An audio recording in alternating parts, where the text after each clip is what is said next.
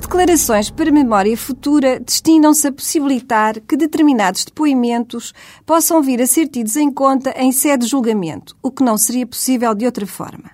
Em que casos pode o Tribunal recolher declarações para memória futura?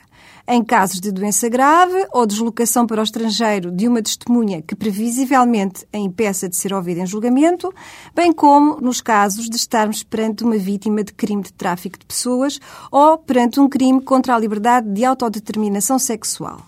Como se faz? O juiz de instrução, a requerimento do Ministério Público, do arguído, do assistente ou das partes civis, pode proceder à inquirição no decurso do inquérito. De acordo com o número 2 do artigo 271 do Código de Processo Penal, no caso de processo por crime contra a liberdade e autodeterminação sexual, procede sempre à inquirição do ofendido no decurso do inquérito, desde que a vítima não seja ainda maior. É obrigatória a presença, durante a inquirição da vítima ou da suposta vítima, nesta fase do processo, do MP e do defensor.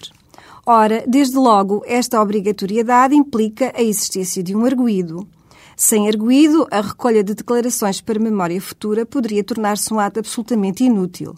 Também aqui, o princípio do contraditório deve ser respeitado como qualquer outro princípio constitucionalmente consagrado. Isto porque, de acordo com a Constituição da República, o processo criminal assegurará todas as garantias de defesa, todo o arguído se presume inocente até ao trânsito em julgado da sentença de condenação.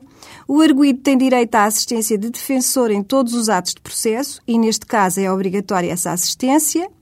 E ainda porque o processo criminal tem uma estrutura acusatória, ficando a audiência de julgamento subordinada também ao princípio do contraditório, ou seja, à possibilidade de contradizer o que contra nós é afirmado e com respeito por todas as garantias de defesa.